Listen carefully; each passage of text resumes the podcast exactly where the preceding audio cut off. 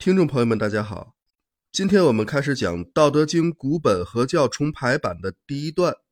我这个重排版本的第一段，并不是通行本《道德经》的第一段，不是“道可道，非常道”那一段，也不是帛书老子的第一段，不是“上德不德，是以有德”那一段。那到底是哪一段呢？是通行本第二十五章的那一段。为什么我要把这一段排到《道德经》的开头呢？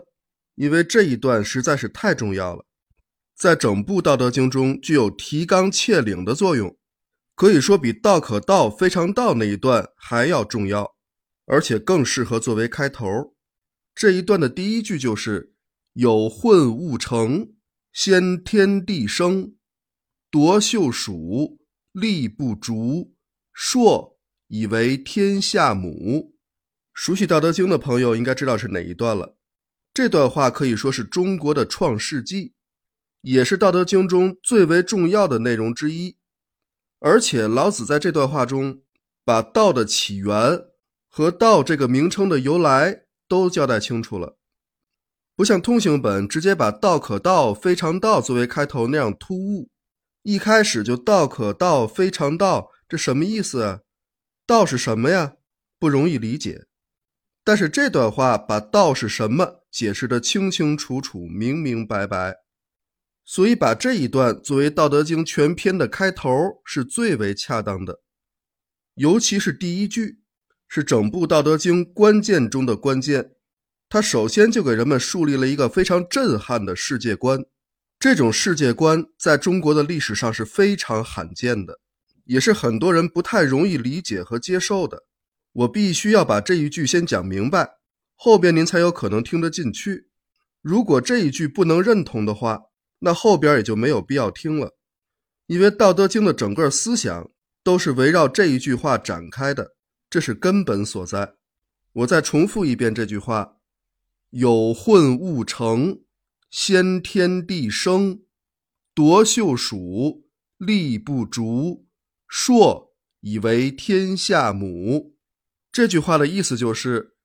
有些混沌之中的东西生成了，它们先于天地而生，脱离了类似蚕的幼虫状态，停留而不流荡，非常硕大，作为天下之母。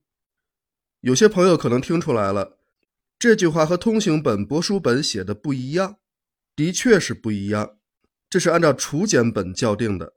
具体为什么这么校定，有哪些不一样？我在这里就不多讲了，还是那句话，有兴趣了解更多的朋友，可以收听我另外一个专辑《道德经之全面破解》，也可以购买我的书《大道真影重解道德经》。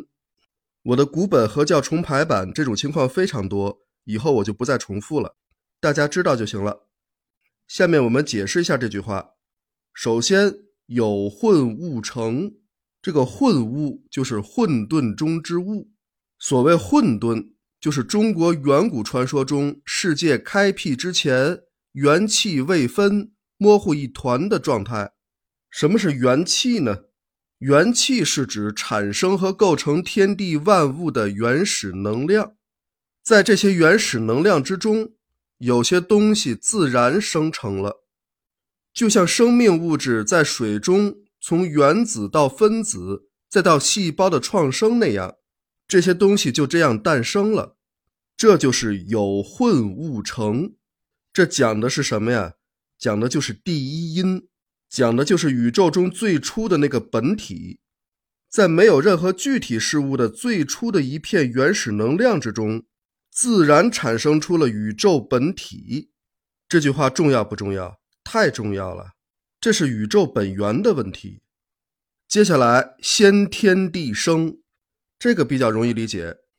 它说明这些自然生成的东西是先于天地而生的，而且因为它是诞生出来的，所以必然是有生命的。这一个“生”字就说明了问题。接下来，夺秀属，这个大家比较陌生。什么叫夺秀属？这个“夺”字。在古代，同夺走的夺，它的本意是失去，可以引申为冲出，就是眼泪夺眶而出的那个夺。那绣鼠是什么呢？绣是绣花那个绣，鼠的意思是蝶蛾类的幼虫，绣鼠就是绣花的幼虫。这个大家应该能想到，那不就是蚕吗？蚕能干嘛？吐丝结茧呢？那么好了，夺秀鼠就可以很容易的理解为冲出了蚕茧，或者说脱离了类似蚕的幼虫状态。蚕冲出了蚕茧，不就是破茧成蝶吗？这是一种蜕变呢。所以“夺秀鼠”这三个字，讲的就是先天地而生的这个宇宙本体的蜕变过程。它们就像破茧成蝶一般华丽诞生了。接下来“力不逐”，这个“逐”是流荡的意思，也就是说，它立于混沌之中，并不到处游荡。啊，没有到处跑来跑去。接下来“硕”，这个“硕”字在初简本中写的是石，石头的石，但是“石”字古代通“硕”，就是硕大的“硕”，这是一个通假字，所以我们也可以读成“硕”。那就是说，这个宇宙本体非常的硕大。当然了，在宇宙尺度中产生的事物肯定是非常硕大的，尤其是跟人类相比。接下来就是以为天下母，于是成为了天地万物之母，就是这样的一句话。这个“硕以为天下母”在别的版本中写成“可以为天下母”。这里我说明一下，在楚简本中，这个“硕”字写的和“可”是相反的，“可”反过来就是“实”。楚简文字中没有任何一个“可”字是反写的。所以这个字也不可能是特例，它并不是可，而是硕，是为了说明这个宇宙本体的硕大。这与后文中的“无强谓之名曰大”是相呼应的。要不这个“大”怎么来的呢？那么这一句话告诉我们的就是，天地万物都是由这种在宇宙中自然生成的原始生命体创造出来的，因为它是天下之母啊。这句话是老子对世界起源的深刻揭示，非常的简明扼要，一句话就讲清楚了。关于创世事件的描述，在一些古老神话中也有所体现，比如盘古开天就是一个在中国家喻户晓的神话传说，而且与老子所讲的是一脉相承的。盘古又称混沌师，这个名字也很契合，混沌师嘛。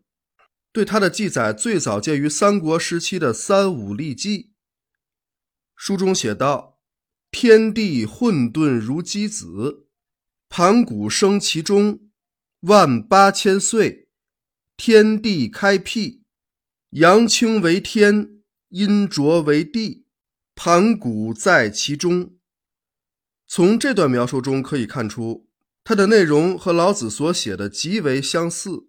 只是想象力更丰富一些，他形象地把混沌的世界比喻成巨大的鸡蛋，而盘古就生于这个蛋中，然后盘古大斧一挥，就把这个蛋砍破了，于是阳生阴降，开天辟地，这和老子破茧成蝶的说法是何其相似啊！如果我们把有混物成中的这个物代换成盘古。这句话就更容易理解了，那就是有混沌中之盘古生成，先于天地而生，破茧成蝶，停留而不游荡，非常之硕大，成为天下万物之母。这就是中国远古真人告诉我们的基本世界观。好，今天我们先讲到这里，感谢大家的收听，欢迎大家分享转发。我们下一讲再见。